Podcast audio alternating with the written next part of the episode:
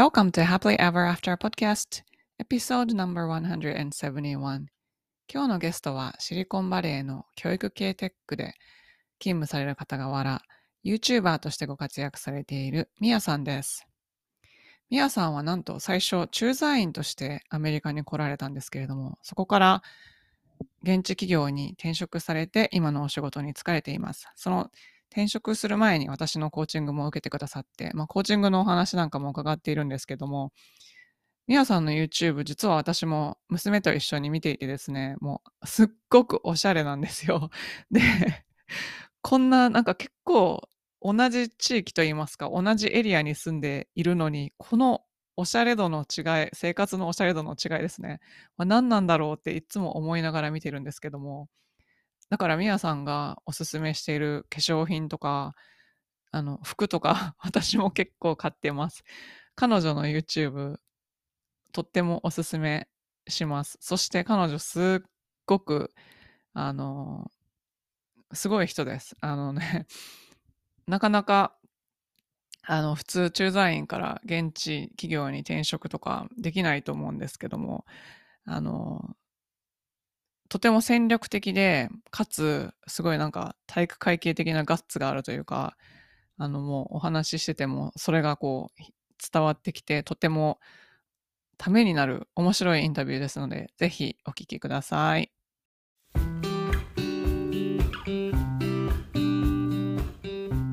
こんにちは。キャリアとビジネスのサクセスコーチ、ゆりです。私は使命や人生の目的とつながって自分の人生を最大限に充実させたいと思う女性のお手伝いをしています。このポッドキャストは今モヤモヤしていたり今の状態にはある程度満足しているけれどもっと大きなこと次のレベルで何かできるんじゃないかなって思っている女性のヒントになればという思いで配信しています。私たちは一人一人素晴らしいギフトをもらってこの世に生まれてきました。そのギフトを生かすことによってパズルのピースみたいにこの世の中で自分なりの役割を果たすことができます。内面の世界を良くしていって充実させることで私たち一人一人が現実を変えていき周りの人、世界にもいい影響を与えていくことができます。ソロエピソードではコーチング、NLP、瞑想、マインドフルネス、ヒプノセラピーなどに基づいたマニアックな意識や自己啓発に関する話をしています。インタビューエピソードでは世界で活躍する女性のライフストーリーをお聞きしていろんな生き方、働き方、そして自己実現の仕方があるということをお伝えしています。このポッドキャストを聞いて一人でも多くの方が元気になったり前向きに行動できるようになると嬉しいです。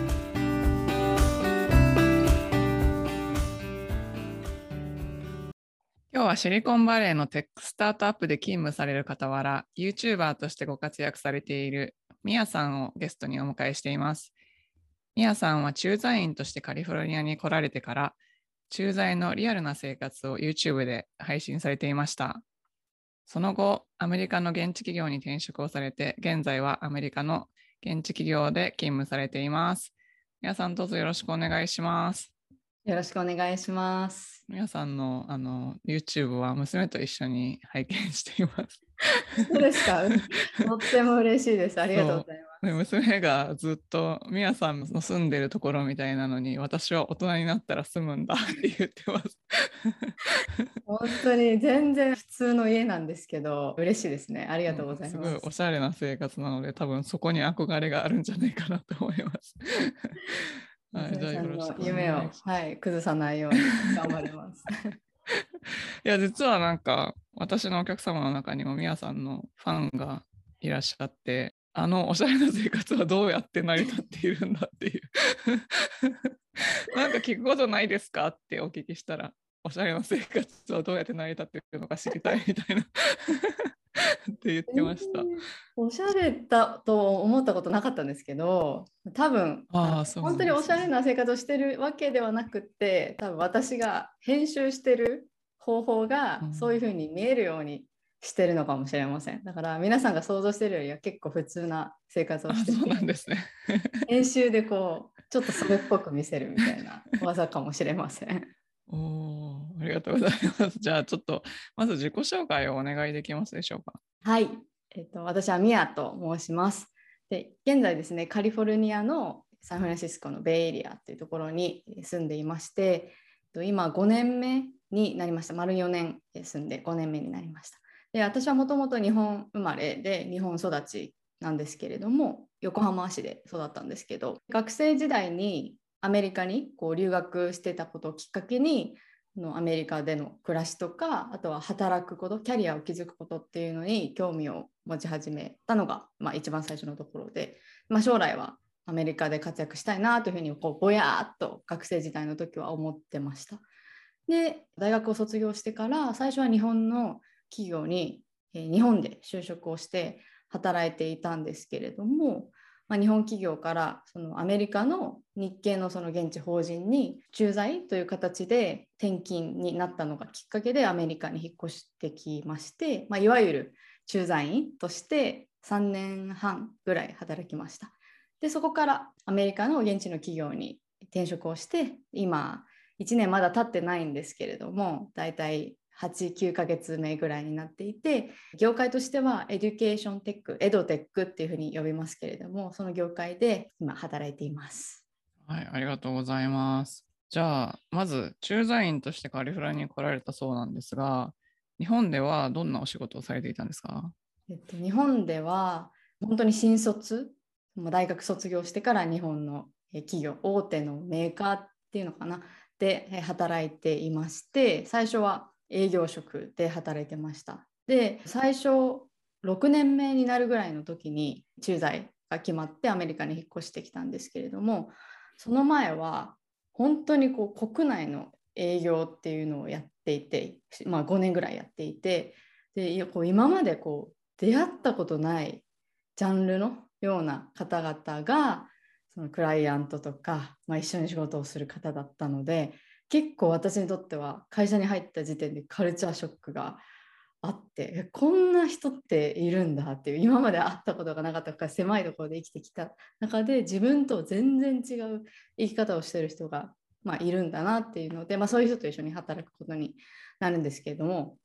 まああんまりこう自分の強みとかが発揮できる環境ではなかったなというふうには思っていたしで社員の人数も本当めちゃくちゃ多かったんで完全にこうワンオブゼムっていう感じで埋もれてたんですよね。で、まあ、そこでこうなんでしょうねそのザ日本社会っていうのを経験したりとかあとはその男社会だったんですよもう男性が結構ドミネートしてるインダストリーだったんで、まあ、そんな中でこう女性として働いていく上でそのジェンダーのギャップとかもめちゃくちゃ感じたりとかなんか他の男性社員だったら感じなかったであろう課題とかこう難しさっていうのにこうぶつかっていってでそれも社内でそれを感じてたんじゃなくて結構クライアントお客さんとそれを感じていたのでこうコントロールできない。社内の、ね、こう統制を整えようと自分の上司とかはやってくれるかもしれないけどお客さんまでそこを教育するのって結構難しいしやっぱり買ってもらう立場の人だからなんかどこまでどう言っていいのか分かんないなみたいな感じでそこをなんかやきもきとして仕事をしていたなって今思い返せばすごく思います。でそれでですねやっぱりもっとこう自分はこう女性だけれども普通の一人間としてプロフェッショナルとして、まあ、普通に働きたいなって思いがもっともっと強くなってでもともとその学生時代にあったこうアメリカでキャリアを築きたいっていうこうぼやっとした目標がやっぱり私はそうした方がいいんじゃないかっていうふうに感じるようになってでまあその時点でじゃあどうやったらアメリカでキャリアを築けるようにどの道が近道なのかなってすごく考えるようになってで、まあ、転職をするかもしくはもっと近道が社内にあるんだったらそっちに行くかっていうのを考えた時にやっぱり転職をするってなると今まで私は国内営業っていう経験しかないから転職したところでやっぱりそこでもまた試練があってもっと長い年月をかけてじゃないと目標達成ができないんじゃないかなというふうに考えていてで社内でオポチュニティがないかなって見た時にすごい社内の小さい小さい部署ででそれが半導体業界だったんですけどもうほとんどこのシリコンバレーとしか仕事をしてないような部署があってで小さい部署なんで人も足りてないっていうところであじゃあそこに移動をしようと思ってこの社内のリクルートシステムみたいなのを使ってそこに移動してあそこで8ヶ月ぐらい、日本で仕事をしてでそこからはこうアメリカと日本を結構2ヶ月か1ヶ月に1回行き来するような生活をやってたんですけどでちょうどいいきっかけがあってアメリカに駐在することができましたなので本当にドメスティックな仕事を日本でやって日本のいわゆるこうステレオタイプの仕事スタイルっていうのを経験してから駐在になったっていう感じです。あそうなんですね。え新卒の時にその会社を選ばれたのは何か理由があるんですか？ちょうど就職活動してた時ってアメリカから帰ってきたタイミングだったんですよ留学から。でその時ってすっごい旗から見たらアメリカナイズされてるんですけど私の心の中ではアメリカに行くことによって自分の中日本人アイデンティティがより強くなっててやっぱ私は日本人だよねみたいな風に感じるようになってたのでじゃあ日本で日本の企業で一回は働いてみようかなと思って日本の企業を選んだっていうのがあってでその企業にしなきゃいけなかったかっていう理由はあんまりなかったんですけどあのすごい優しく受け入れてくれる雰囲気があったんでその企業を選びました。はい、あ面白いですね。じゃあそこで駐在員になるためにそういうシリコンバレーとお仕事をしてる部署だったらなりやすいかなと思って移動願いを出したみたいな感じなんですか、はい、あの他の海外事業部みたいなところもあるんですよ。でそれってやっぱり大きい部署だし人数も多いから私までその番が回ってくるまですごい時間かかりそうだなというふうに思っていてじゃあまあ小さい部署でで今からビジネス積み上げていくぞみたいなところでやった方がなんかすぐに チャンスもらえるんじゃないかなっていう本当に戦略的な考え方。あのそこの半導体の業界に興味があったってわけでは全然なくって自分が アメリカでキャリアを築くっていうところを目的に置いた時に近道になるところっていうので選びました。なるほど。あすごいですね。じゃあ駐在に来られてからはどんなお仕事だったんですか？はい。今までその営業職をやってたんですけどその新しい部署に移動してからはどっちかというとこうプロダクトマネージャーみたいな感じでその新しい製品を一緒にこうお客さんとカスタムメイドのプロダクトを作っていくっていうので、まあ、それのプロダクトマネージャーみたいなことをやっていたんですけれどもアメリカに来てからもアメリカのお客さんと一緒にその商品をどんどんどんどん作っていくっていう感じでやってました。であんまりやっぱり経験もなかったですし移動してから8ヶ月目で駐在することになったので結構最初そんな中で私できるんだよっていう風に見せるのとかあとはそのアメリカのお客さんにすごい頼りない人が来たなって思われないようにすごいこうフェイクじゃないですけど 本当自分が納得できて分かるまではすごいフェイクして知ったかぶりをしてましたねずっとああそうなんですねへええそれって結構激務ですよね。でも日本の会社とも働かないといけないし、こっちのお客さんとも働かないといけない感じですよね。どどういう生活だったんですか？はい、やっぱり駐在員ってアメリカにいるんですけど、日本の会社に勤めてるんですよね、アメリカにある。で、私はメーカーだったので、そのものを作るっていうことを、まあ、するところがあって、開発するところがあって、それをお客さんと一緒に戦略を組むっていうところがあって、でもそのお客さんと一緒にっていうところだけがアメリカにあってあとは全部日本にあったんですよ工場も開発する人たちも。なのでやっぱりお客さんと一緒にこう話をしてものを作っていくっていう情報を日本に投げてで日本でその試作品を作ってもらったりとか出荷をやってもらったりとかサプライチェーン挑戦してもらったりとかっていうのがあるのでどうしてもやっぱり日本時間でも働かなきゃいけないっていうのはあったんです。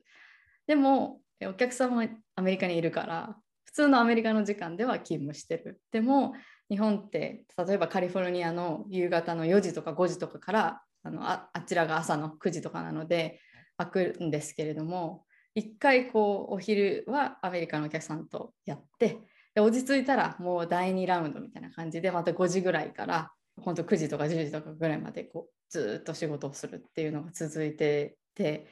結構苦しかったですね、その時は。うんなんか2日分働いてる感じですよね。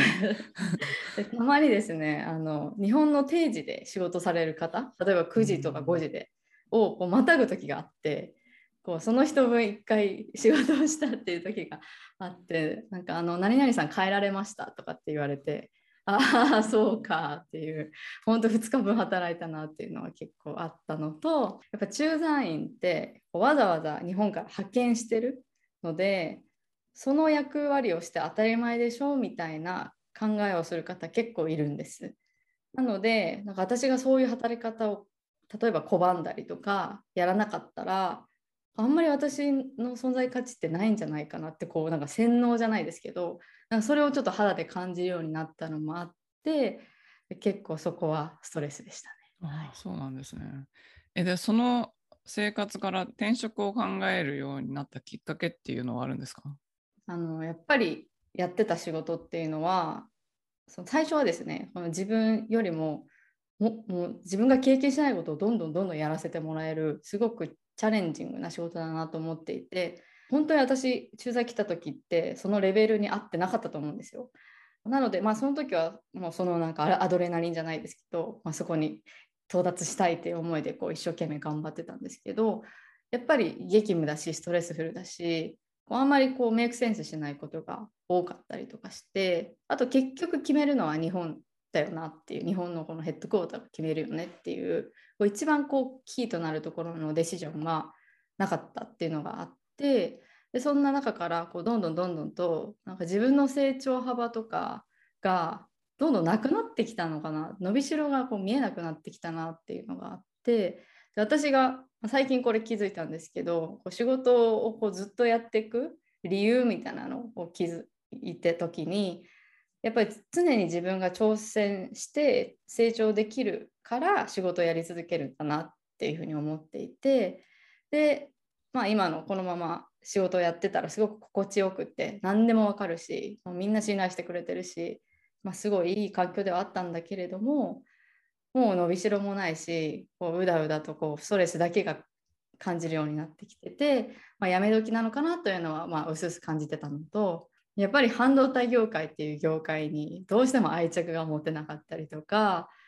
やっぱりすごい遠いんですよね半導体業界って。自分がやってる仕事がこうその世界とか人々の生活にどういうふうに影響を与えてるかっていうのがめちゃくちゃ見えにくくって。でなんかすごいそこで愛着を持てない興味が持てないっていうのがあってやっぱり自分が興味がある業界分野で働きたいし常にチャレンジしていきたいしっていうので転職しようと思いました。うんうんうんで、アメリカの転職活動についてお聞きしたいんですけど、まず、えっと、業界が違うので、結構それもチャレンジだったと思うんですけど、どんな感じで転職されたんですか？あのすっごくチャレンジングでした。もし私が半導体業界でアメリカの企業に行くっていう風になると全然話は違ったと思うんですけどあの私はその半導体業界はもう卒業っていうのは決めてたのででやっぱりここにシリコンバレーにいる中でやっぱテックの企業ってすごく興味があったし身近だったしすごく憧れみたいなのもあったんで私はテックを見てたんです。で最初はその LinkedIn っていう転職ソーシャルメディアアメリカの人だったら皆さんは使ってると思うんですけど、ま、そういうのからこう job post 募集をこう見てって興味あるものをこう選択して募集するみたいなのを最初はやってたんですけどやっぱそれだと全然お返事が来なかったりとか先に進めないその面接に進めないっていうのがすごくあってなのでまず LinkedIn で job post とかを見つけたらまずその会社の人にネットワークがないかっていうのを確認する。で例えば夫とか友人とかにその会社に勤めてる人がいないかっていうのをまず確認して、まあ、いたらラッキーですしそしたらまあつなげてもらってでお話を軽くしてでそこで、まあ、よければリファーラルをしてもらうっていうのをやってたんですけどあの本当にそこの会社につながりがなかったらその LinkedIn でそこに勤めてるその部署っぽい人に reach out して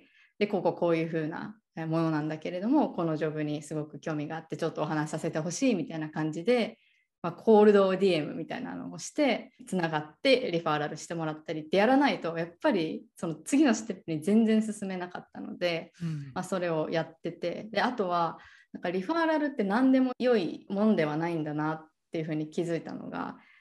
そのやっぱりその募集してるハイアリングマネージャーの近くの人を紹介してもらうんじゃないとやっぱり次のステップに進む近道ではないんだなと思ってでたまたま私はその募集してるジョブのハイアリングマネージャーの同じチームの人が夫の知り合いだったっていうので、はい、でつなげてもらってでそしたらもうその次の日つながった次の日にハイアリングマネージャーと一回喋ってみてっていうミーティングを設定されてすごいインフォーマルだったんですけど結局ハイアリングマネージャーと喋ったのそこだけだったんで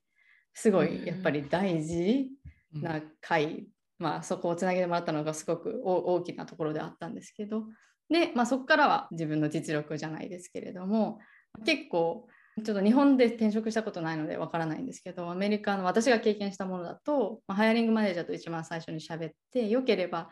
パネルインタビューみたいなものに進んで例えばその1日の間に56人の人とこう連続でインタビューを30分ずつぐらいしてでその後私は追加であのこの人とも喋ってみたいな感じで23人もう一回インタビューしてで最後オファーをもらうっていう感じだったので、まあ、結構いろんな人と話すんだなっていうのはインタビューのプロセスでなんか思いましたね。はい、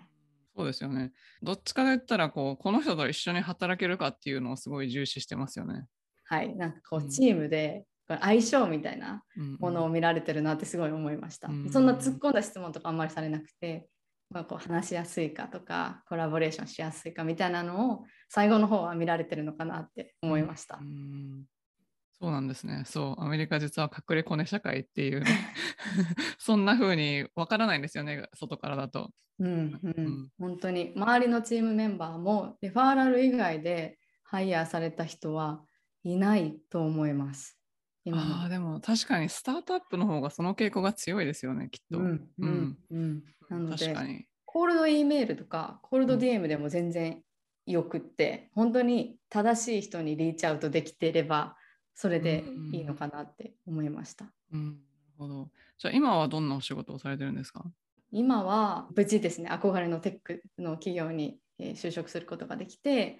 education tech、 EdTech ってこちら呼びますけれども、 education tech の会社で、で新規事業部っていうところにいます。なので、アメリカでは結構こうもうビジネスが発達して、まあ、いろんな人が使ってる状態にあるんですけれども、アメリカ以外の国でまだ開拓できてない国をビジネスを作っていくっていう部署にいます。で、本当ラッキーなことにそこに日本が入っていて、なので日本語が喋れる人がすごくプラスだったんです。なので私は本当に tech の経験もないし半導体だし半導体何やってるかよくわかんないしみたいな人をハイヤーしてもらったのは本当そこがあるかなと思います。あまあでも運も自分が呼び寄せてる それは絶対そうですからね。えー、すごい。それで今はお仕事どんなところが楽しいですか？うん、そうですね。あのやっぱり education tech の会社なのですごいこう学ぶことにすごく重きを置いてる会社なんです。なので分かんないことがあったりとか自分に足りてないなって思うところをすごいマイナスに捉えるんじゃなくってなんか学びのチャンスみたいな風に捉えてくれるんですね。なので、まあ、例えばさっき言ったように私はテックの経験がなかったっていうので最初苦労したところは数字の見方だったんですよ。うん、メーカーで見てた数字とテックで見る数字って全然違くってでそこであどうしようやばいなと思ってこう一生懸命こうキャッチアップしようとしてた時にあ学びのチャンスだねみたいな感じで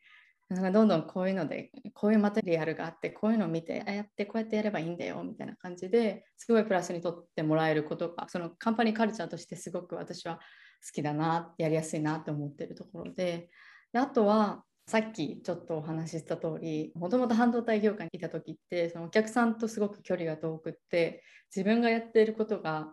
どういうふうにこう世界に影響を与えてるとか人々の人生に影響を与えてるとかっていうのが全然見えなかったんですけど今のこの業界は、まあ、B2B の今仕事をしてるんですけれどもそれでも本当あこういうことに貢献できてるんだなとかこういうことで日本の例えば国自体がこういうふうに成長してるんだなっていうのがすっごく見えるようになってそれはやりがいを感じる一つのところです。うんそうなんですね。じゃあ日本の会社とアメリカの会社で働いてみてこうどういう違いがあると思いますか、うん、ある意味アメリカはレピュテーションを気にするなというふうに思っていてなので日本で働いてた時よりもアメリカで働いてるチームメンバーみんな、まあ、私自身もですけどの方が人々の表情とかにすごく着目して気を使ったコミュニケーションの取り方してるなってすごく思います。でフィードバック文化が私の会社はあってすぐフィードバックをリクエストしたりもらったりっていうのがあるので変なことやっぱりできないなっていうのは やっぱみんなの頭のどこかにあるので本当になんかこういきなり立ち上がって切れたりとか暴言吐いたりとかっていう人は日本の会社にはたくさんいたんですけどえそう。なんですか？本当に見なくなりました、はい、それは結構びっくり。結構感情本当にねこれ日本の方ってアメリカって結構ダイレクトでとかビシバシ言われるんでしょって思ってる方いるかもしれないんですけど私の経験した中で見ると日本の方がもうこう感情をどんどんどんどんあらわにして怒ったり責めたり注意したりっていうのはすごくあったなって思います日本の方が。そうなんですねあ。それはなんか多分アメリカ人から聞いたらびっくりしますよね。なんかアメリカ人の日本の印象ってすごいポライトで感情を外に出さないみたいな 感じなんですけど会社の中ではそんなことが起こっているんですね。なんででしょうね。会社になると本当にそういう傾向があると思います。なんか家族みたいになるんですかね会社の中はもしかしたら。なるほどなるほど。アメリカだとこうフィードバックするときもコンストラクティブフィードバックってちゃちゃんとなんかこういいようにフィードバックしますよね。しますね。うんうんうん、いいこといいこといいこと言ってでも、うん、もうちょっとここがこうなってたらさらにいいんじゃないみたいな言い方をするんですけど本当はその一番最後のところを直してねっていう うん、面白いですね。なんか私は日本の会社で働いたことがないから今の話はすっごい新鮮でした。うん、うん、あとオーバーワークみたいな考え方も多分違っていて日本ってすごいライフワークバランスを大事にしようっていう取り組みは一応やろうとはしてるなってすごい思うんです。なので残業付き何時間にしなさいとかすっごい厳しく精査されるんですけどそこはすごい口酸っぱく言われるのに仕事量は減らないからで仕事のプロセスも変わっていかないからどうすればいいんだろうってやきもきする人が多いなって思っててでアメリカの私がいるその会社はいい意味でライフワークバランスってあんまりなくて結構なんかごちゃ混ぜ。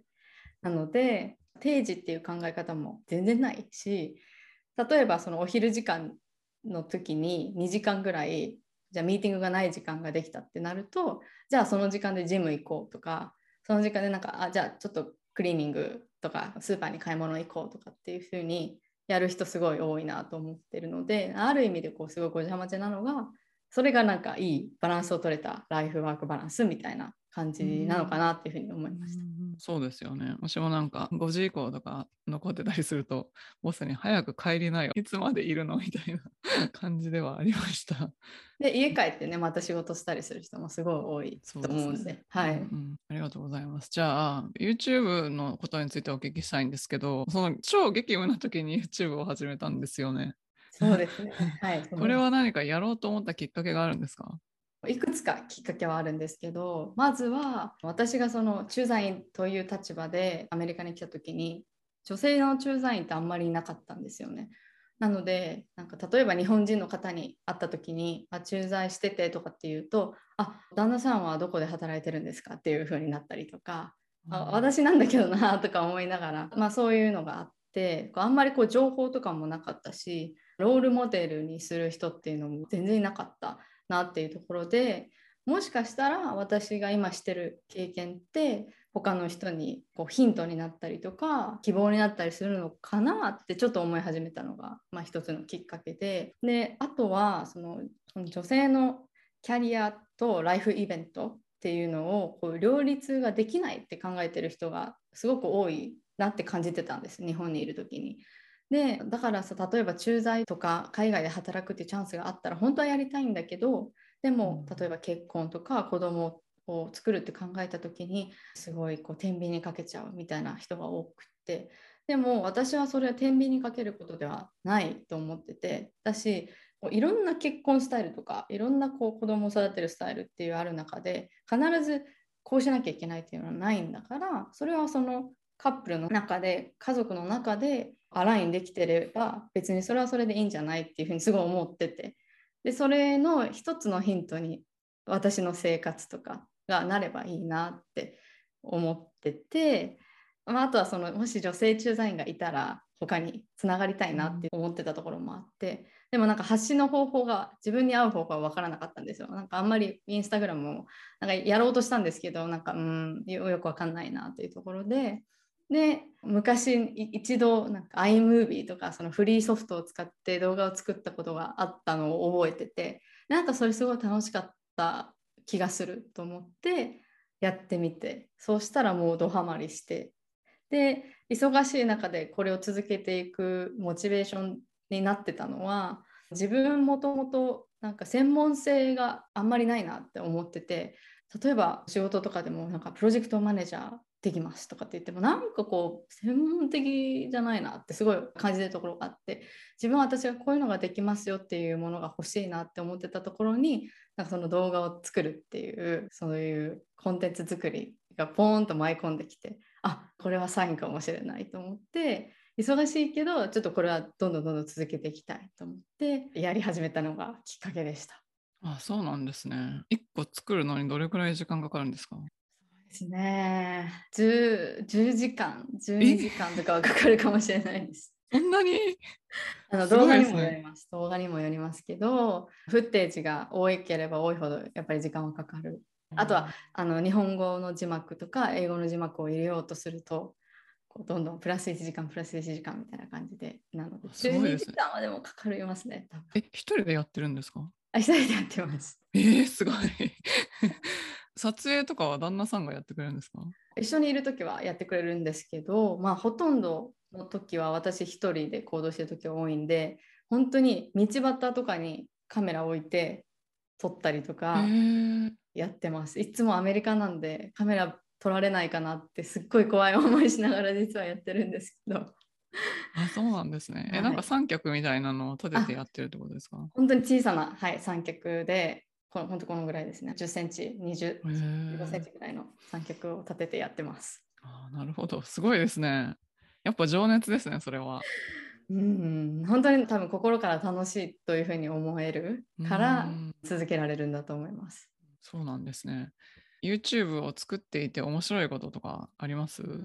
なんか今まで私自身クリエイティブなことってしてこなかったなって思っててなんかクリエイティブな脳みそを発揮するのはなんか仕事で例えば何かのこのプロジェクトの戦略考えたりとかする時だなって思っててなんか自分自身のためにそのクリエイティブな部分を使うことってあんまりなかったんですよ。なんですけどこの動画作ることになって本当アイディアとか、うん、自分がこう思い描いたものを形にするっていうそういうところがすごく楽しいしあとはそのやっぱり動画を見てのフィードバックをもらえること。これが心に刺さったとか、これがすごく良かったとかって思う言われることがすごく楽しい。一面やっぱりさっき言ったように本当10時間とか12時間とか動画1本作るだけで本当10分の動画作るだけでそのぐらいかかってしまうのでそれが全然見られなかったりとかあとは結果がこうついてこないとすごいもどかしい気持ちには、まあ、なるんですけどあと一番ちょっと私はこう悩んでるところは今もなんですけど視聴者が見たい動画と私が作りたい動画が違う時。これがあのすごく私の中ではうんどうしようかな。なんか作りたくないものは作りたくないしあの仕事じゃないので本当楽しくやってることなので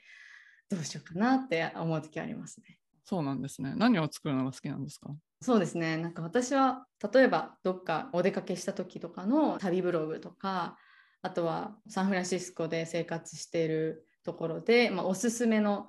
場所とかアクティビティとかカフェとかそういうのを紹介するのとかが好きなんですけど、視聴者が見たいっていうのは私がアメリカで働いてるっていう人なので、まあ、どういう働き方をしてるのかとかさっきちょっと楽しくお話ししましたけど日本とアメリカの仕事をしてての違いとかっていうのを動画で伝えてほしいのかなというふうには思ってます。はい、あなるほど。私結構あの旅の Vlog とかめっちゃ見てるんですけど、なんか特に自分がどっか行けない時とか、それを見てこう、あいいなみたいな 行った気になるっていう。あれは本当に思い出作りでもあって、こうその時本当に実体験した時は私自身が楽しんでてでもう一回動画編集するって時にもう一回楽しめるっていう、う私の中でなんか2つ得があって、うん、そうですよね。編集しながら、うん、ああ楽しかったなっていう気持ちに浸るっていう。うん、あとなんか細かく行ったレストランとかも映してくれるから 行った気になれるみたいな。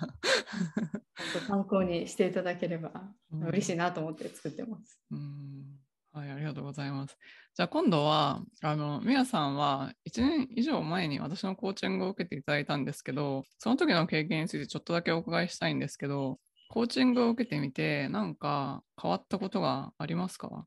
めちゃくちゃあります。あのちょうど私が転職をするか悩んでた時だったんですけれども、大きく変わったところで言うと、私の中でなんか凝り固まった考え方とか、常に不安に思ってることとかあとはなんかこう将来に対してすごいなんか霧がかかったような感じで見えづらいところがあったんですけど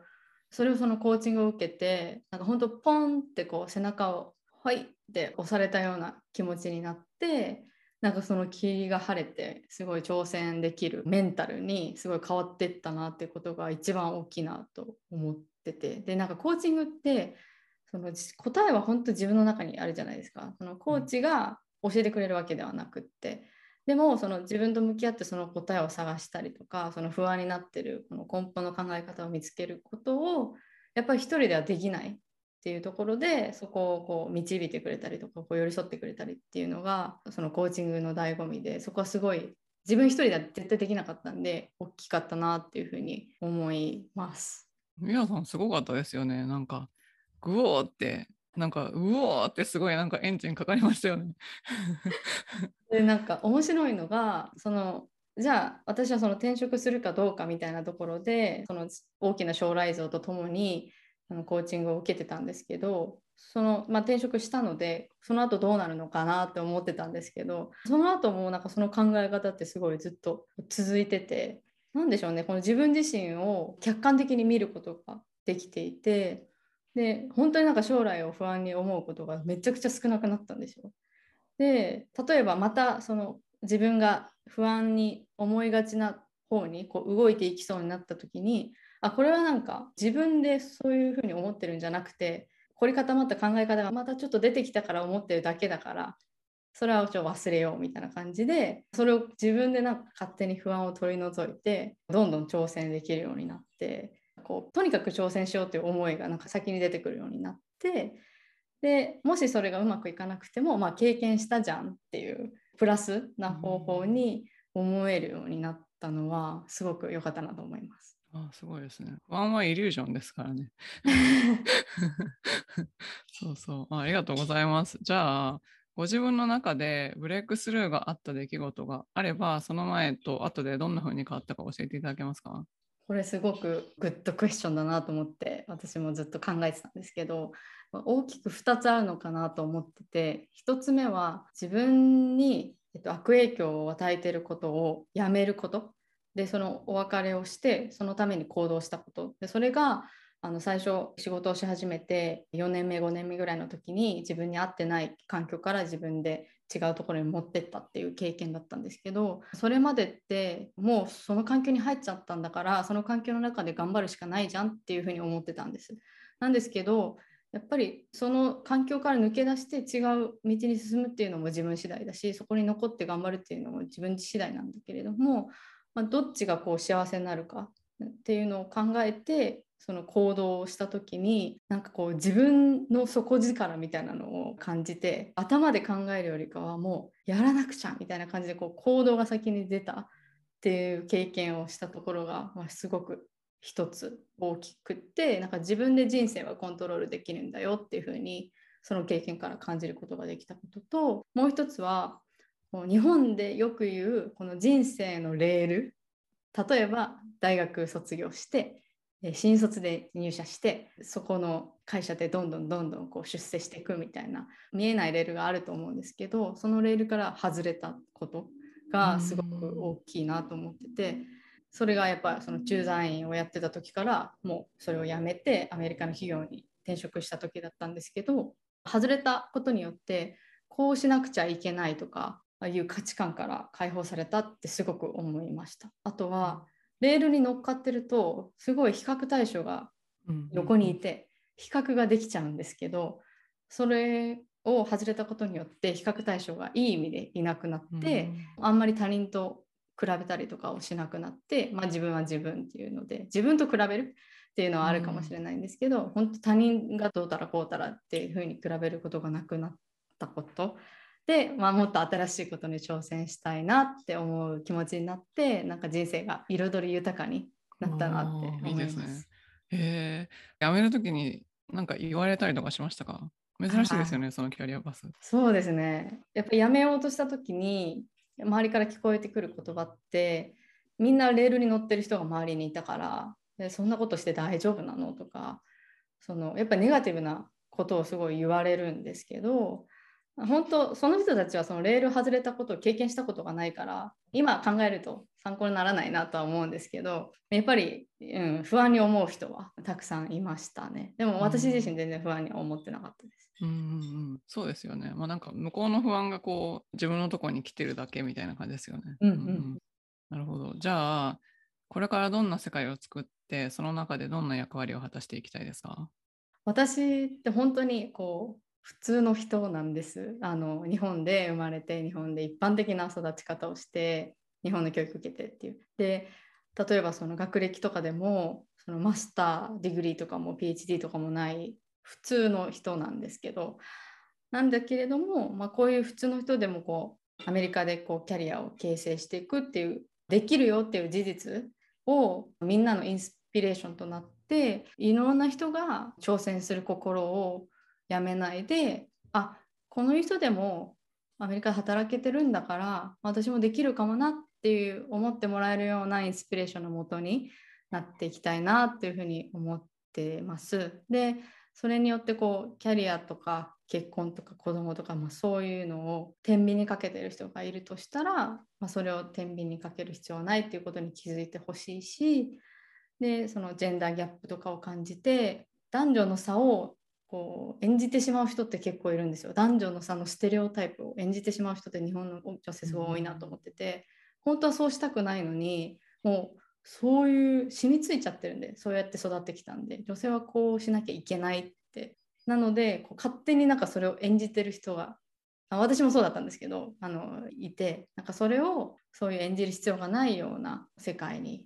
していきたいしそのきっかけ作りの一つが私だったらいいなというふうには思ってでもっとこう女性のプロフェッショナルの人たちがこう生き生きとキャリアを楽しんで気づいていけるような世界になればいいなと思います。うん、うん、いいですね、いいですね、うん。ありがとうございます。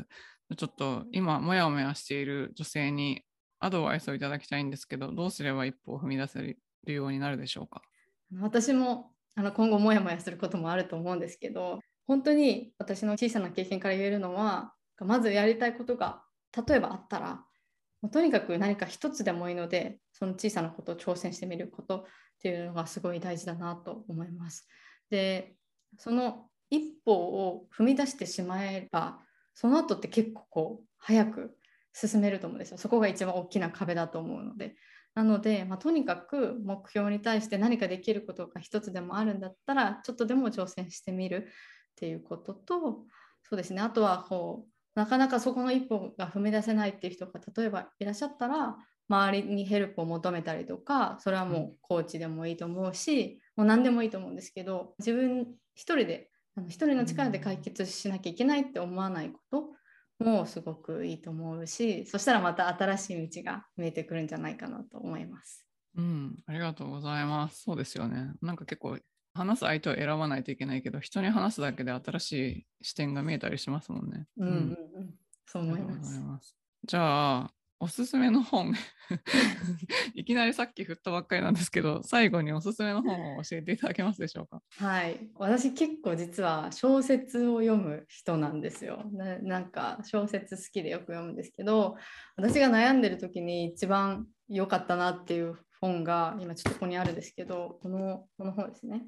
Finding Your Own No Star っていう本で結構古い本なんですけどもうボロボロになるぐらい私はこの本使ってて。でこれ読む本っていうよりかはワークブックなんですよ。いろんなエクササイズがあってその嫌なことを3つ書きなさいとかその人生でやりたくないことを3つ書きなさいとかどういう環境にいる時の自分が嫌いですかとか好きですか？とかなんかそういうのをすごくやらせてくれるワークブックなんですなので私いつも Kindle で本を読んでるんですけどこれだけはワークブックなんで本を買ってやってそうするとなんか自分の好き嫌いとか強み弱みとかが見えてきて、まあ、本のタイトルの通りノーススターにつながるかなと思いました。うんうん、すごいありがとうございます。じゃあちょっとこれ後でリンクを貼っておきます。マーサ・ベックっていう作家の方ですね。はい。ありがとうございます。じゃあ、最後に今日のお話を聞いて、みやさんの、まあ、YouTube を見たいとか、あとはフォローしたいっていう方がいらっしゃったら、どこに行けばいいですか？はい。インスタグラムと YouTube あるので、そちら見に来ていただければ嬉しいなと思います。で、インスタグラムが mia goes to underscore sf です。miagoesto underscore sf。これがインスタグラムのアカウントになります。で YouTube は Mia Goes to San Francisco か Mia Goes to SF で探していただければ出てきます。はい、ありがとうございます。じゃあ皆さん今日はどうもありがとうございました。ありがとうございました。最後までお聞きいただきありがとうございました。実はこのポッドキャストが有料級だというお声をよくいただきます。もしこのポッドキャストがあなたの人生で何かお役に立ったことがあれば、ぜひご家族、お友達、会社の方など周りの人とシェアしていただけると嬉しいです。配信登録、星マークポチッと、レビューの方もよろしくお願いいたします。現在、セルフコーチングワークブックやアクションプランニング、瞑想マスタークラスの動画など、無料のコンテンツをまとめたライブラリーへのアクセスをプレゼントしています。ショーノートのリンクから登録してください。また、無料の Facebook グループ Happily Ever After 未来デザインでは、メンバーを募集しています。世界各国から自分を、自分も世界も良くしていきたいと思っている女性が参加されています。こちらもショーノートのリンクから参加登録をすることができますので、よろしくお願いします。ご自分のリミットを破って新しいレベルで人生を作っていきたい方のためのコーチングプログラムに興味がある方は、ホームページ www.yuri-media.com をご覧ください。こちらもショーノートにリンクがあります。